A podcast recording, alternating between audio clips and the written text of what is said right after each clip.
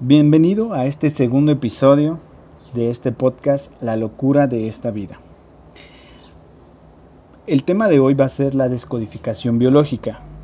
Vamos a hablar acerca de qué es la descodificación biológica, pero quiero darte ejemplos claros para que tú puedas no solo comprender plenamente lo que es la descodificación, sino que incluso puede que descodifiques desde este audio dos síntomas que están dándose mucho en esta cuarentena.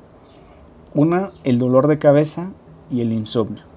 Así que quédate hasta el final de este episodio. Todos los días, a cada segundo, estamos pasando procesos químicos que ocurren en nuestra mente y van a repercutir directamente en nuestro entendimiento de la realidad y en nuestras decisiones. Te invito a que viajes conmigo en este proceso de entender mi propia realidad y cómo esto ha repercutido en las decisiones que he tomado en mi vida. Y en el proceso, seguramente te sentirás identificado y te darás cuenta que mi realidad no está nada alejada a tu realidad. Únicamente te serviré como un espejo. Soy quiropráctico y descodificador biológico de enfermedades. Y sí, mi primer paciente soy yo. Bienvenido. Como primer punto, vamos a explicar que la descodificación biológica no rechaza la medicina tradicional, de hecho la complementa. Se requiere de un trabajo en equipo con la medicina tradicional. La descodificación biológica va a tratar la parte emocional de la enfermedad o del síntoma del paciente, pero jamás va a reemplazar a la medicina tradicional. Partiendo de ahí, podemos entender la primer ley que descubrió el doctor Hammer, y es que cuando nosotros tenemos una enfermedad o un padecimiento, previamente vivimos un bioshock, un shock emocional, y podemos distinguirlo claramente con tres puntos. Lo vivimos de manera inesperada, nos sentimos sin salida y lo vivimos en soledad. Esos tres puntos nos van a ayudar a, descubrir el momento del shock o el momento donde se codificó esa enfermedad. Entonces partiendo de ahí podemos entender que la enfermedad en realidad nos viene a curar, nos viene a sanar. Y aquí puede que alguien al escuchar esto diga, o se sorprenda, incluso se moleste, porque diga, ¿cómo me viene a curar una enfermedad si es todo lo contrario? Pero antes que nada te voy a pedir que escuches eh, este podcast desde una manera distinta a la oficial y tú mismo lo compruebes y lo escuches y tú decidas qué creer. Si te funciona escuchar esto o si no te funciona.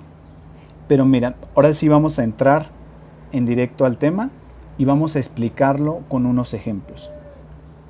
El primer ejemplo es el ejemplo de un león.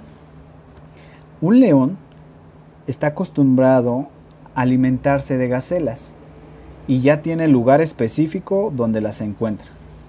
Pero de repente un día llega a ese mismo sitio y resulta que la manada de gacelas ha emigrado. Este león solamente sabe cazar en ese lugar, no conoce otro lugar. Y como no está acostumbrado a alimentarse de otra manera, empieza a sufrir un estrés o un shock emocional. ¿Qué va a pasar? Si este animal en una semana no encuentra alimento, va a entrar en peligro de muerte. Pero para no morir, su cerebro le va a enviar un programa con el que va a poder sobrevivir más tiempo mientras se encuentra de nuevo el, alimento. Y ahí es donde se va a codificar algo. Este programa o este código le va a quitar el hambre al, león y va a almacenar mayor cantidad de, de nutrientes posibles. El problema es que nosotros conocemos esto como cáncer de hígado. Sí, biológicamente un hígado con un tumor almacena mayor cantidad de nutrientes que un hígado normal. Por eso es, eh, preciso que este tumor eh, surja en el hígado de este león. Ahora bien, con este tumor el león puede sobrevivir hasta un mes sin comer. Si dentro de esos 30 días el mamífero encuentra de nuevo, de nuevo alimento, el tumor se va a desintegrar en cuestión de horas. Pero ¿qué pasa si no logra encontrar el alimento? Obviamente se va a morir por no haber resolvido su conflicto. Pero la autopsia va a decir que este león murió por un tumor en el hígado. Entonces con este ejemplo comprendemos que el cáncer no fue lo que lo mató. Lo que nos mata es el conflicto previo que tenemos asociado a ese cáncer.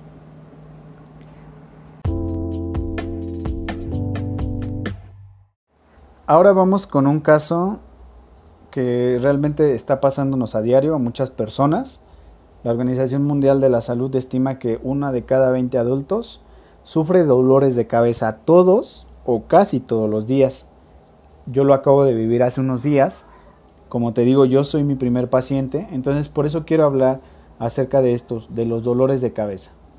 ¿Qué pasa cuando a nivel biológico tenemos un dolor de cabeza? Bueno, te voy a explicar qué está pasando en nuestro cerebro. Lo que va a pasar es que nosotros tenemos una dificultad para solucionar un problema por medio del intelecto. No lo podemos solucionar y por esa razón lo que va a hacer nuestro cerebro es que va a requerir más nutrientes. ¿Cómo va a llevar esos nutrientes? Por medio de una vasodilatación, que precisamente es un aumento en el calibre del vaso sanguíneo. Y lo que va a producir esa dilatación es el óxido nítrico en nuestro cerebro. Entonces, en nuestro cerebro hay más óxido nítrico, hay una eh, dilatación de los vasos sanguíneos y por lo tanto hay un dolor de cabeza. Pero si te das cuenta, previamente hay un conflicto. El conflicto es la dificultad de solucionar un problema por medio del intelecto. Entonces, viendo esto, podemos darnos cuenta claramente que los dolores de cabeza generalmente se les da mucho a las personas que son muy cerebrales, muy intelectuales, muy mentales, perfeccionistas, muy exigentes, con afán de superación, que no se conforman con nada. Y era justamente lo que a mí me estaba ocurriendo. Hace unos días, bueno, llevo unas semanas con este problema de dolor de cabeza, pero era precisamente el tema del intelecto, no poder solucionarlo. Entonces había una dilatación de los vasos sanguíneos en mi cabeza.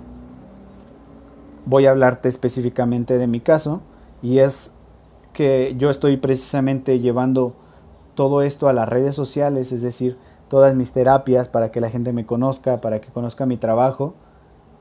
Y entonces, ¿qué pasaba? Es algo nuevo.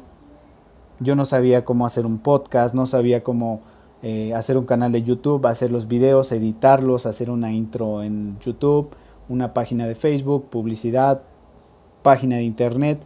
Todo eso me tenía abrumado porque era algo nuevo para mí. Entonces necesitaba de mi intelecto para empezar a ejecutar, para empezar a llevarlo a la acción. Entonces por esa razón, como me estaba costando bastante trabajo el solucionar estos conflictos por medio de mi intelecto, había esos dolores de cabeza. ¿Te suena a ti? ¿Te ha pasado esto? ¿Tienes dolores de cabeza? Piensa cuáles son los conflictos a nivel intelectuales que no has podido solucionar. Y precisamente esos son los conflictos que llevan al dolor de cabeza. Entonces, la primer clave para la descodificación ya la tenemos. Primero es distinguir qué es lo que está pasando, cuál es el conflicto que no se ha, que no se ha solucionado. Ya lo distinguimos y ahora viene la descodificación. yo captando todo esto y estando presente a qué era lo que me estaba causando el dolor de cabeza, entonces empiezo a soltar. Empiezo a soltar el control, empiezo a seguir tomando acciones consistentes en este tema de llevar las redes, pero ya sin esa lucha, sin estar eh, luchando tanto con mi cabeza, simplemente aprendiendo y ejecutando, aprendiendo y ejecutando. La clave estuvo en que dejé de exigirme tanto, ya no me exigía tanto ni, ni, tan perfeccionista. Sé que al final voy empezando y voy a ir aprendiendo sobre el camino, pero lo importante es ya estar en la acción, ¿verdad? Y entonces una vez que yo hago esto, que empiezo a soltar, a llevármela con calma, a no ser tan perfeccionista, a, a darme cuenta que van a salir las cosas muy bien, voy a ir aprendiendo y mejorándolas en el camino, me relajo y el dolor de cabeza entonces se elimina. Deja de haber óxido nítrico y por tanto ya la dilatación de los vasos sanguíneos en mi cabeza disminuyen muchísimo y el dolor de cabeza desaparece. ¿Qué te parece? ¿Estás tú en este caso también? ¿Estás sufriendo de dolores de cabeza? Trata de ver cuál es el conflicto que hay detrás de ello. Ahora vamos a ver el segundo caso. Vamos a hablar ahora acerca del insomnio, algo que está afectando a muchas personas durante la cuarentena y desde antes de la cuarentena ya se estimaba que el 10 o el 15% de la población adulta está padeciendo insomnio crónico y el 25 al 35% ha sufrido insomnio ocasional o transitorio en situaciones estresantes, como es el caso de, de la cuarentena. Muchas personas que antes no sufrían de insomnio, ahora en esta temporada de la cuarentena están sufriendo insomnio. Entonces vamos a ver, primeramente veamos qué es el insomnio. La definición es una dificultad que tienen las personas para conciliar el sueño o puede ser también que pueden conciliar el sueño, pero a cierta hora, 2, 3 de la mañana, se ponen en estado de alerta, despiertan y ya no pueden conciliar el sueño. Entonces, ¿qué está pasando a nivel biológico? A nivel biológico lo que está pasando es que nuestro cerebro debe estar alerta ante un peligro que no se ha resuelto. O también hay una amenaza que está rondando en el ambiente y por eso nuestro cerebro tiene que estar alerta para actuar o reaccionar de manera rápida ante cualquier amenaza real o que no sea real. Y ahora, si te das cuenta, se embona claramente con el tema del COVID-19. Hay una amenaza en el ambiente, un virus. Entonces, la gente no puede dormir porque están en estado de alerta, tienen que estar reaccionar rápido ante cualquier situación. Entonces, por esa razón, no pueden conciliar el sueño, por estar pensando en ello. Y no solo ello, también las personas eh, que sufren de este trastorno de sueño, seguramente también están en el espacio de hacer algo, necesitan cambiar algo, actuar ahora y sin demora. Y entonces en ese proceso mental se activan y no obtienen el descanso. Entonces en este punto seguramente ya hay personas que ya lograron captar cuáles son esos conflictos que no han solucionado y entonces irlo distinguiendo y mediante ello acceder a descodificarlo. Si aún no lo has descubierto, sigue escuchando esto. El asunto está en que nosotros debemos solucionar cosas durante el día. Y si no las solucionamos, ¿qué pasa en la noche? Queremos solucionarlas en la noche. Pero eso no es posible. Debemos de hacerle entender a nuestra mente que debe de parar, que el descanso o la cama es un lugar para descansar, no para solucionar conflictos porque si no lo que vamos a causar es que nuestra mente esté constantemente en estado de alerta en vez de estar descansando. Por lo tanto, hablando del COVID-19, ¿qué es lo que te inquieta? ¿Qué es esos eh, conflictos que no solucionas durante el día? Quizás tengan que ver con la limpieza. A lo mejor estás acostado ya te vas a dormir y te acordaste que no lavaste bien tus manos durante el día.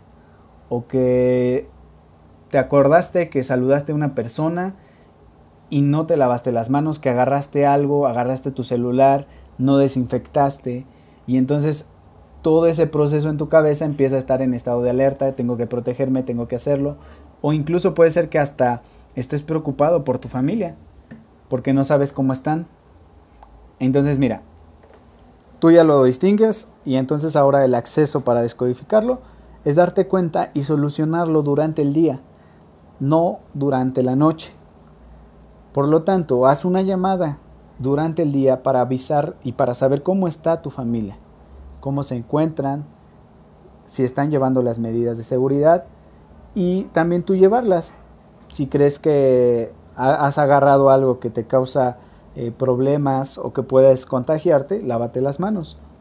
Con esa eh, manera vas a poder tú descodificar el insomnio porque vas a poder llegar a descansar, no a solucionar problemas.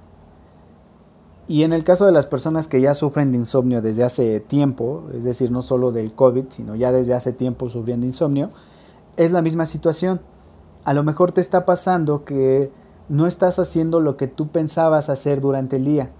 Es decir, tú tienes eh, al principio del día, tenías planeado hacer ciertas cosas. Tengo que hacer esto, esto y esto. Y no lo haces.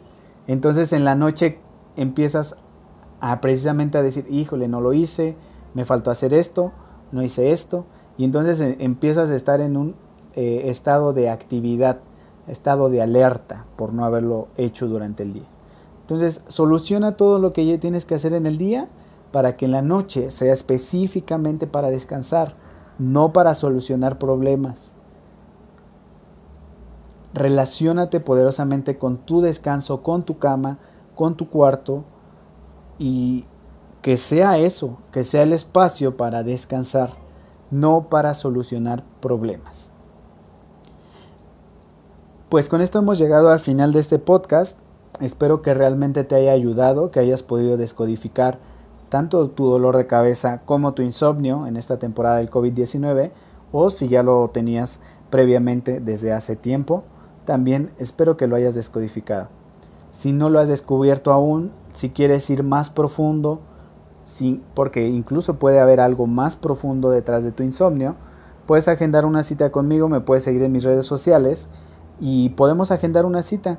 La estamos haciendo por vía electrónica, por videollamada, y vamos a hacer eso. Lo único que yo hago es un trabajo donde yo te voy a ayudar a descubrir cuál es el mensaje, cuál es el conflicto detrás del síntoma, y entonces cuando nosotros lo descubrimos, podemos acceder a tener una salud o solucionar el conflicto nos lleva a que el síntoma o la enfermedad desaparezca. Que tengas una excelente semana y nos seguiremos viendo en otro episodio.